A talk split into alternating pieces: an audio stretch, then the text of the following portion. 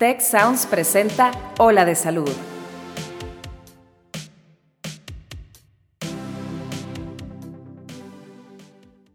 Sin duda a todos nos preocupa que se nos caiga el cabello, pero más allá de la edad, cambios hormonales y el estrés, existe un tipo de pérdida de cabello que tiene que ver con el sistema inmunitario.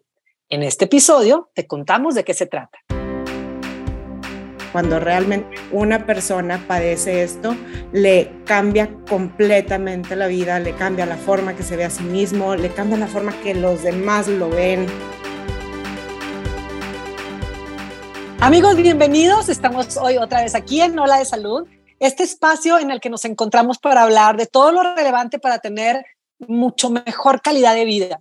Y fíjense que algo bien interesante, eh, que a lo mejor no, no le tomamos demasiada importancia consciente, porque siempre la tiene, es el tema del cabello. Oigan, compramos productos, gastamos un montón en que nos lo arreglen, que nos lo pinten. Ahora ya se hizo súper generalizado, tanto hombres como mujeres le hemos dado como más valor a este tema del cabello. Y el cabello, igual que otras eh, partes de nuestro cuerpo, pues tiene sus temas relacionados a la salud para que no solo no sufra enfermedades, sino que esté de la mejor forma y lo más lindo que podamos tenerlo. Y para eso, fíjense que hoy teníamos a una invitada muy especial que es la doctora Norma Vázquez. Les platico, ella es dermatóloga y tricóloga. O sea, esto significa que es especialista en las enfermedades del pelo. Doctora Norma, ¿cómo estás? Bienvenida. Muy bien, Marcela, muchas gracias. Un gusto estar aquí contigo. Igualmente, estoy muy contenta de que nos hayas podido acompañar el día de hoy, porque de verdad sí me da esta impresión de que, de que el cabello lo vemos nada más como, como lo damos por hecho, un poco por decirlo así, como que le damos mucha atención a consciente al tema del, del, de la piel y de repente el cabello lo damos por hecho como que ahí está y ahí va a estar siempre y no le va a pasar nada. Y creo que necesitamos entender un poquito más del cabello y de las enfermedades que puede tener. En especial, el día de hoy el tema es relacionado a la alopecia, pero a lo mejor sería súper interesante que nos des un poquito de, contexto, ¿no, Norma? A ver, platícanos un poquito del cabello y, y, todo lo que tiene que ver con nuestra cultura, o sea, ¿por qué es tan importante? Sí, a mí me parece esto algo esencial platicarlo porque eh, a veces lo, lo, damos por hecho o lo minimizamos, ¿no? O sea, ni siquiera lo tomamos en cuenta como una enfermedad. Y cuando digo eso, estoy hablando de la sociedad, los seguros de gastos médicos, o sea, a veces ni siquiera consideran una enfermedad de, de, del cabello como una enfermedad. Y para esto hay que entender que el cabello está compuesto por el folículo, que es una unidad celular que tiene funciones biológicas, que tiene interacción con el resto del cuerpo, responde a alteraciones en el metabolismo, responde a deficiencias, responde, o sea, es, algo que nos da información y que también responde a, a cambios en el cuerpo. Entonces, es una unidad folicular viva. ¿Verdad? Y luego también está el pelo, que este finalmente viene siendo como lo que produce la unidad folicular. Mm. Y el pelo lo podemos cortar, este sí no se considera algo vivo, sin embargo, la importancia viene, es ancestral, ¿verdad? O sea, realmente no es algo que sea de, ayer o de que las redes sociales lo pusieron de moda, o sea, es algo que si nos vamos, si quieres, a la Biblia, eh, encontramos ejemplos que le, que le pasó a Sansón, le cortaron el cabello, perdió su, su su fuerza. Eh, nos vamos, por ejemplo, al Renacimiento, cuáles eran los cánones de belleza, ¿no? Eh, Botticelli tenía su canon de belleza con una mujer con el cabello larguísimo y, rojo, era pelirroja, ¿no? Entonces, eh, siempre ponemos como esta parte cultural tan importante. Oye, la pérdida del honor en los guerreros, ¿no? Era como horror, o sea, te cortaron la, el chonguito, es desprestigio total. O sea, no podías llegar pelón a tu aldea. Exactamente, eso era como muy, muy asiático, ¿no? O sea, en todos lados del mundo el impacto del cabello ya más tenebroso, por ejemplo, en la Segunda Guerra Mundial, eh, antes de, de, pasar a las personas a las cámaras de gas, los rapaban, ¿verdad? O sea, al llegar eh, a un lugar querían quitarle su identidad, ¿cómo se las quitaban? Los rapaban, ¿verdad? Y entonces eso era una manera de quitarle identidad, o sea, les, quitaban la parte humana. Y, y esto eh, a veces ni siquiera lo pensamos, ¿verdad? Pero cuando lo padecemos, o sea, cuando realmente una persona padece esto, le cambia completamente la vida, le cambia la forma que se ve a sí mismo, le cambia la forma que los demás lo ven. ¿Okay? Es una, eh, una situación donde los demás, eh, a lo mejor vas caminando y saludas, oye, hola, estás enfermo, ¿verdad? O sea, hola, estás en quimio. O, sea, realmente la gente no sabe, ¿verdad? Entonces, eh, es algo que trastorna completamente la vida de, las personas. Qué chistoso, porque lo comentas y la verdad es que sí es cierto. O sea, creo que transitamos más fácil la pérdida de un diente, por ejemplo, o de, o de la dentadura completa. Eh, emocionalmente creo que es un poco más transitable perder algo, alguna pieza dental que perder el cabello o, tener una parte del cabello, del, perdón, del cuero cabelludo sin, sin cabello. Exacto. Como que tiene unos componentes emocionales más fuertes que la uña, que el, que el, que el diente, etcétera. Qué chistoso, nunca lo habíamos pensado. Sí, por ejemplo, eh, algo así, una anécdota muy personal, una persona muy cercana a mí tuvo cáncer, le hicieron quimioterapias y me acuerdo que me contaba, lo más pesado para mí es todos los días ver cómo se me cae el cabello, o sea, es algo, es un tema realmente que tiene un gran impacto en el proceso de duelo, de, de, de, pérdida, ¿verdad? O sea, de, de cómo te ve la gente, cómo te ves tú, verte en el espejo, o sea, es algo que realmente tiene un gran impacto emocional hasta llegar a, situaciones donde es incapacitante, ¿verdad? O sea, la persona no quiere salir de su casa, eh, no quiere que la vean, eh, sus relaciones interpersonales, amorosas se ven afectadas, o sea, es, algo que realmente impacta y a veces mm, lo minimizamos, ¿verdad? Entonces, sí, es, es algo que eh, para mí es muy importante siempre hablar de esta parte. ¿Y por qué es importante? Porque, porque a veces es hasta ridículo cuando entre médicos les, digo, yo me dedico a esto, ¿no? Entonces, a tratar enfermedades del cabello. ¿Cómo que del cabello? O sea, como que, que cortas el pelo, o sea, ¿verdad? O sea, como que es así como, ¿por qué lo haces, no? Entonces, eh, eh, yo que he estado en esto algunos años, pues me doy cuenta que cuando puedo brindar ayuda, aunque sea con algo de, acompañar a la persona a vivirlo, ¿verdad? Porque no siempre es curable. Entonces, cuando los puedo ayudar a curarlo o de tratarlo, es, es una opción, pero cuando a veces simplemente es cuestión de, de ayudarlos a pasar por un proceso de, como te digo, de duelo del cabello, y, que, y enseñarles que hay maneras de, de que pueden portar su, su, alopecia sin ningún problema o pueden usar camuflaje, pueden usar prótesis, pueden usar pelucas, o sea, realmente a veces eso es lo que necesita una persona. Entonces, eh, creo que sí es importante hablar de este tema, que la gente lo conozca, que, que, que a veces es muy desgastante para la persona que lo sufre eh, decir, eh, tengo esto y explicar y que nadie sepa y que le estén preguntando, ¿verdad? O sea, cuando a veces es un problema que ya se conoce y que ya se habla, eh, como el autismo ahora, ¿no? Que, cada vez se sabe más, entonces la gente entiende más, juzga menos, ayuda más, ¿verdad? Entonces eh, es muy importante hablar de este tema.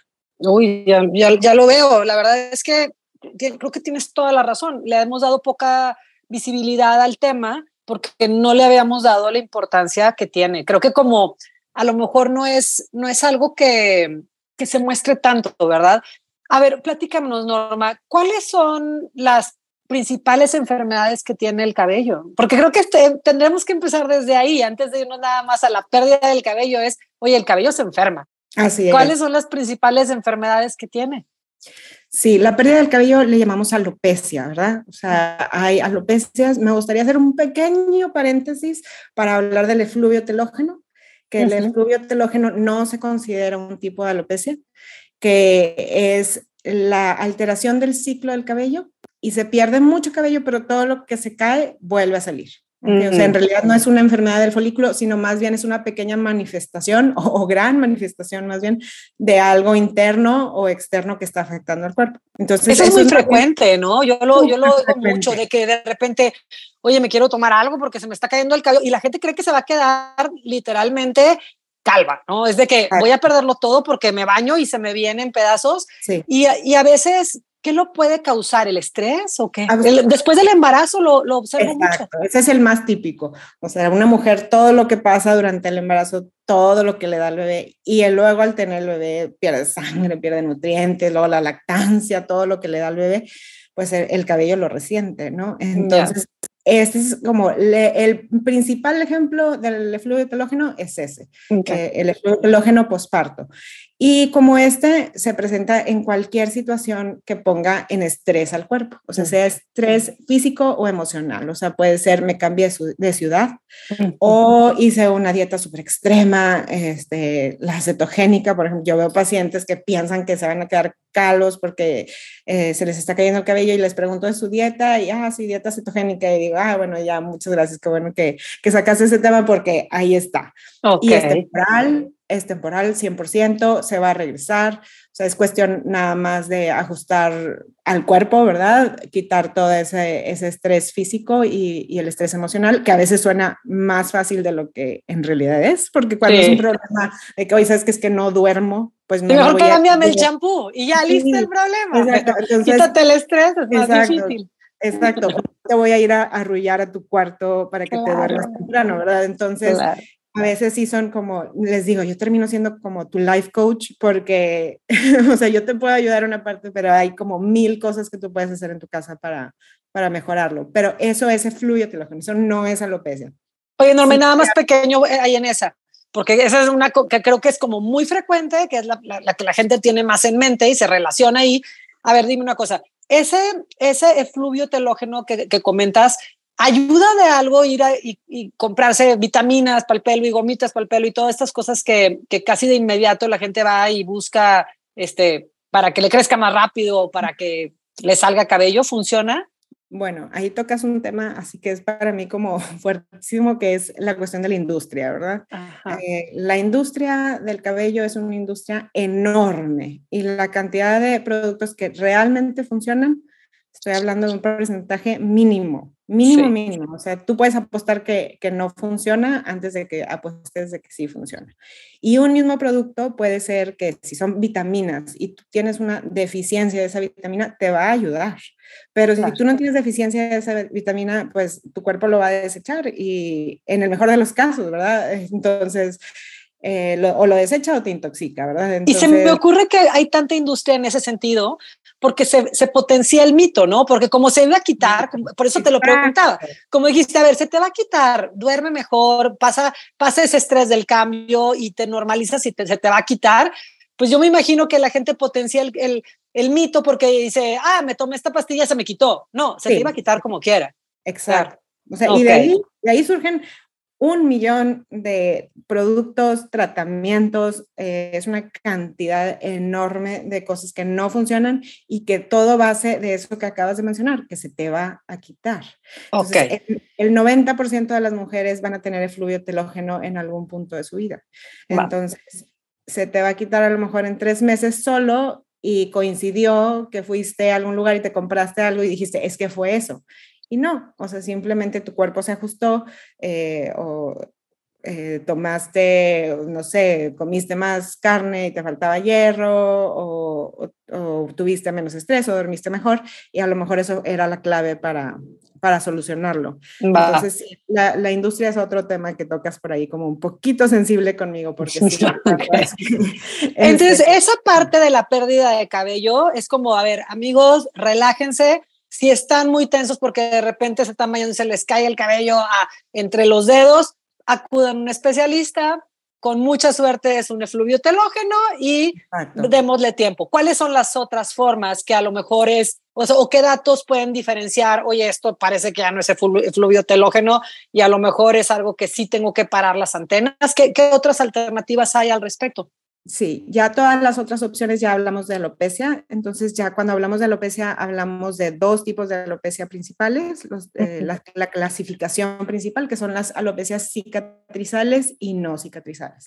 Cuando hablamos de las alopecias no cicatrizales, la más frecuente por mucho es la alopecia androgenética, ¿verdad? Mm ahí es hasta un poquito discutible si es enfermedad o no, depende de la persona con la que, con la que hables, te va a decir, no, eso es como un proceso normal del envejecimiento, este, pero pues sí tiene un componente genético y no todo el mundo lo, lo padece, ¿verdad? Entonces, eh, la alopecia androgenética es la calvicie, ¿verdad? O sea, cuando ves, el más típico es el hombre con sus entradas, eh, o con su ruedita arriba de franciscano, ¿verdad? O sea que esto estamos súper, súper, súper em, familiarizados, ¿verdad? O sea, hasta lo podemos, a veces estamos tan familiarizados que lo podemos ver como algo normal. En mi opinión, en mi opinión muy personal, es, sí es normal, ¿verdad? ¿Es, es, es, hereditario? Eh, sí, es hereditario. ¿Y en las mujeres, como y en las mujeres también, o no? También existe. Así es, entonces ahí cambia por el contexto cultural, no estamos tan acostumbrados a ver mujeres con, con alopecia, ¿verdad? O, con mm. áreas eh, con menor cantidad de, de cabello, ¿verdad? Igual en, en, mujeres muy, mucho más grandes de edad, ¿no? De repente vemos que traen poquito y se esponjan su pelito así bien lindas, como que eso, eso sí lo vemos como un poco, no enfermedad, como un poco normal, pero en mujeres jóvenes, en mujeres este, jóvenes ese tipo de alopecia, no, no sé. También se puede presentar. Eh, y ya cuando pasa a edades tempranas, entonces sí tienes que investigar qué está pasando, porque, porque generalmente los estrógenos compensan el efecto de la dihidrotestosterona, que es la que, la que se ha identificado como causante de la alopecia androgenética. Ok. Entonces ahí sí vale la pena, la verdad, eh, dar tratamiento porque el impacto de una mujer joven eh, o a lo mejor ni siquiera es nada más cómo se ve, sino que a veces sí tiene una cuestión que se tiene que tratar y que el tratar o el diagnosticar te ayuda a que esa mujer pueda tener hijos, que pueda este, tener una vida normal. Este, a veces cambian hasta sus facciones, ¿verdad? Porque por el, por los trastornos hormonales que puede llegar a tener. O sea, es como una, el pico del iceberg, ver a una mujer joven perdiendo cabello por este tema de, de, de, tener las hormonas desbalanceadas, pues sería como una manifestación de un problema que habría que investigar. Y en los varones, que pues regularmente deben tener sus andrógenos más altos, ¿en qué momento o, el tratamiento sería nada más por cuestión de estética o si tendría alguna preocupación médica si un varón joven empieza a perder, empieza a entrar en esta alopecia eh, androgénica? Sí, si lo viéramos en, la adolescencia, es donde eh, sí sería, o sea, menos de que tuviera una genética muy marcada, sí habría que investigar que no hubiera algún exceso de, de testosterona por alguna razón. Ok, ok. Entonces, en este caso de, alopecia, en los varones sería más un tema principalmente estético y en las mujeres, pues nada más como revisar si no hay un problema de fondo de desbalance de hormonas sexuales, ¿verdad? ¿Te entendí bien? Así es. Ok, ok. Entonces tenemos un tipo de alopecia, que es la androgénica. Ajá. Es la más frecuente. Después está la, la alopecia areata, que es un tipo de alopecia autoinmune que es bastante frecuente y aparte es devastadora. Okay? Mm. O sea, emocionalmente la persona que padece alopecia areata es algo muy complejo porque le impacta a nivel emocional de una manera muy importante. ¿Qué porcentaje de la gente que ves con alopecia tiene este tipo de alopecia autoinmune? De, más bien te puedo dar el, el, porcentaje de población que lo tiene, o sea, la prevalencia en la población general es del 2%, entonces imagínate, sí es oh. bastante. Sí, es alto. Ajá. Y, y, ya de las personas con alopecia, pues hablaríamos a lo mejor de un, de un 20%, pero es súper variable, ¿verdad? Porque ya depende quién, quién llegue a tu consulta, pero de la población general se piensa que está de un 2% de la gente que va a consultar, ¿verdad? Porque, porque muchas veces esconden eh, su alopecia porque esa alopecia se presenta como una, casi siempre como una ruedita sin cabello entonces es fácil de ocultar. Y a veces se, resuelve sola a veces y, ya, pasó desapercibida. Pero hay veces que se complica y que no se resuelve sola y se extiende y se extiende y se extiende y hasta a veces llegar hasta a la pérdida completa. Entonces, es súper variable. ¿Cuál es eh, como el perfil de las personas que, puede, que les puede dar este tipo de alopecia? Ese es otro tema eh, controversial. Se piensa, el origen se piensa que es multifactorial. Se, se han encontrado algunos genes relacionados. Eh, es como, como crear la, la, mezcla, ¿verdad? O sea, crear la mezcla perfecta entre la genética, el estrés, si tiene un impacto, pero como un desencadenante, no como una causa, sino que más bien son pequeños eh, cascadas inmunológicas que, ¡pum!, de repente se prende, ¿verdad? Mm. Se o sea, tenías ahí la predisposición y de repente un desencadenante lo prende. A veces se habla también de virus, por ejemplo, eh, que pueden hacer esto. Em, y eh, medicamentos, raro, pero también puede, puede pasar. Eh, pero generalmente por la falta de conocimiento que, que, se tiene y por el impacto que tienen eh, esto en los pacientes, como que prefiero no hablar de la causa porque no vamos a llegar a ningún lado y a veces nada más lleva así como que yo me lo hice por mi estrés. Y pues no, o sea, realmente era algo que, que, ibas a padecer porque tienes la genética y a lo mejor si no era hoy, era mañana, este, o te cambiaste de casa y te pasó, bueno, sí, pero pues todas las personas se cambian de casa y les pasa, ¿verdad? Entonces, y no les pasa. Entonces, eh, realmente esto es como tan variable, tan eh, multifactorial que, que, que, se podría decir más, más que es la genética. Ok, ok. Como que todo, entiendo entonces que es como estas enfermedades que todavía no no le entendemos suficiente como para, para decir es por esto. Entonces, es en qué nos enfocamos, en se puede prevenir, cómo se diagnostica, o sea, para las personas que nos escuchan, este, como en qué hay que poner atención.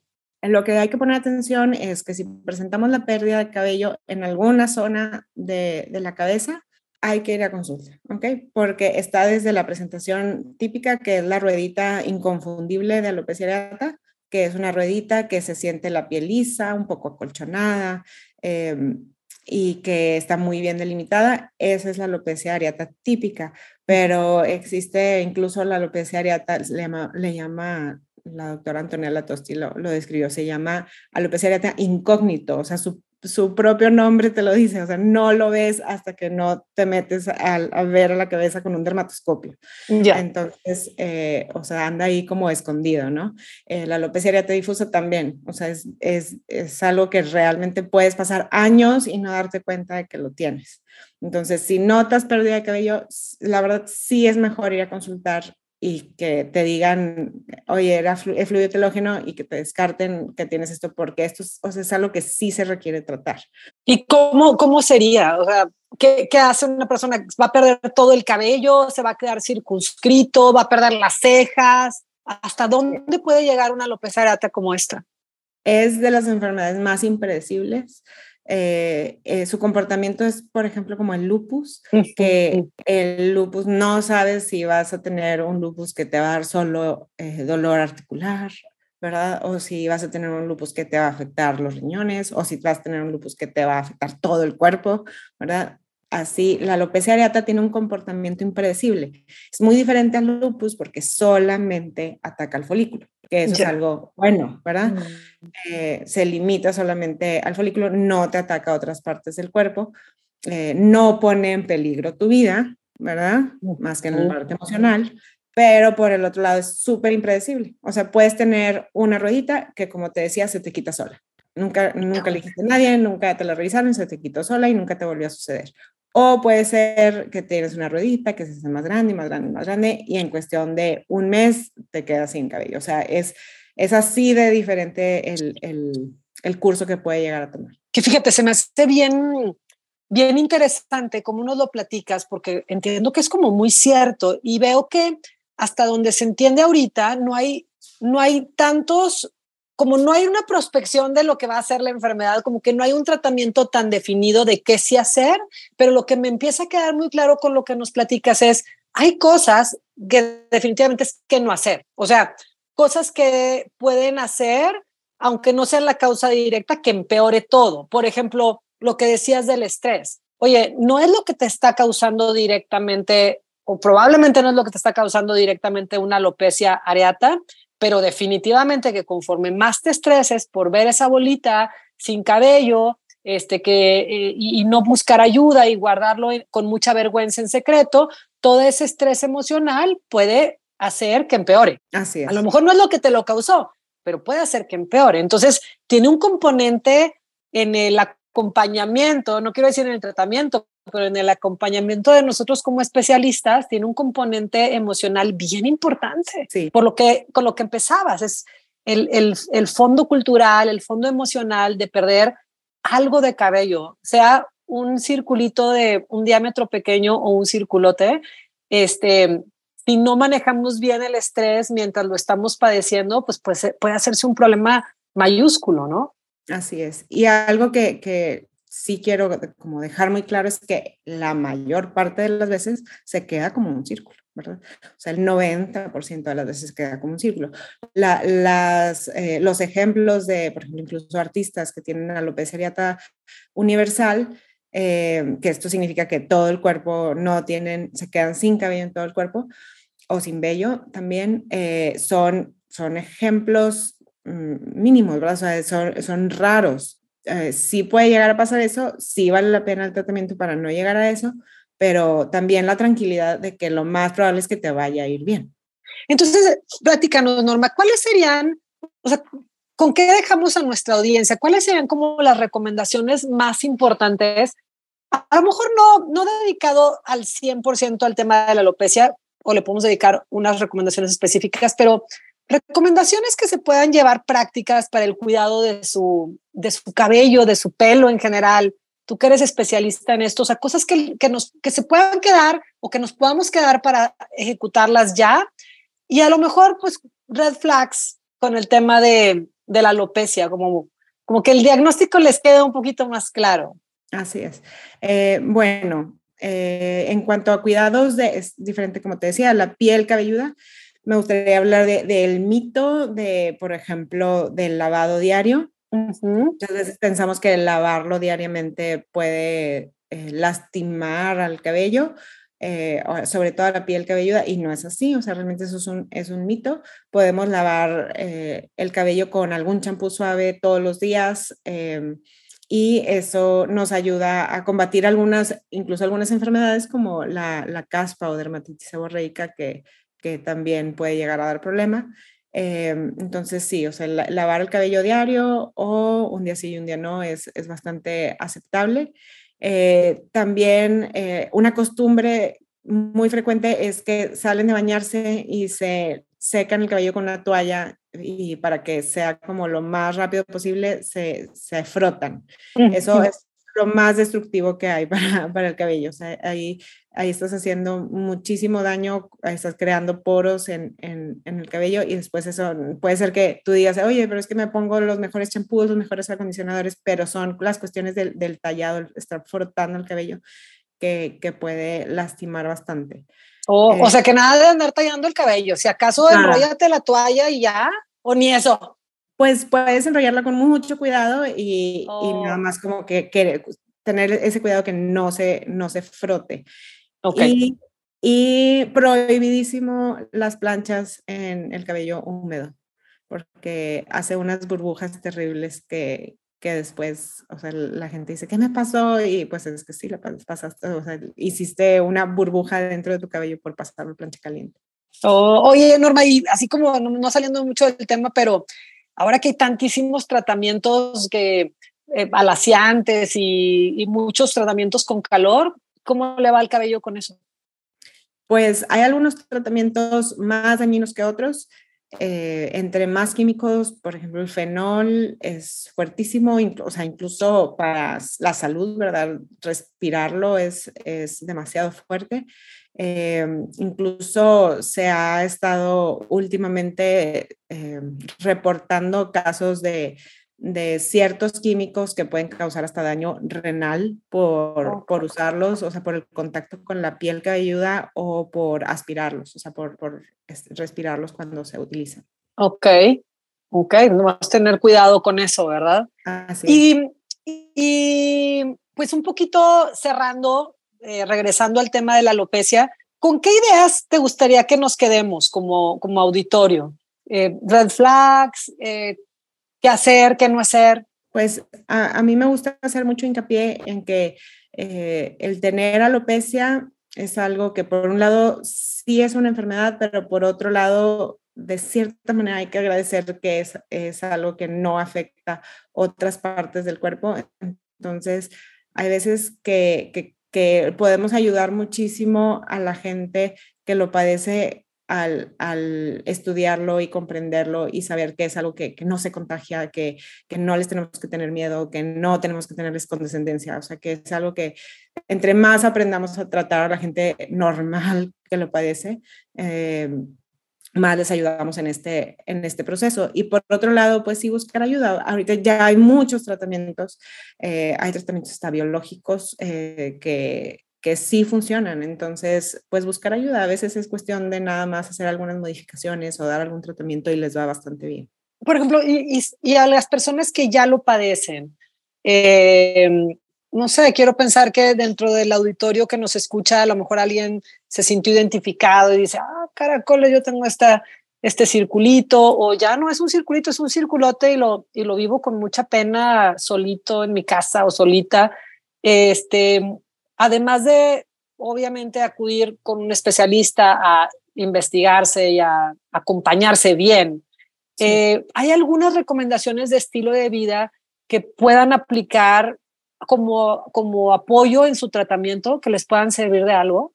Sí, pues eh, serían, pues así como te decía, como el life coach, o sea, hacer como introspección de, de, tu estilo de vida, si estás comiendo bien, si, si acabas de pasar por algún proceso de cambio importante, si estás comiendo de todo, si estás durmiendo bien, si...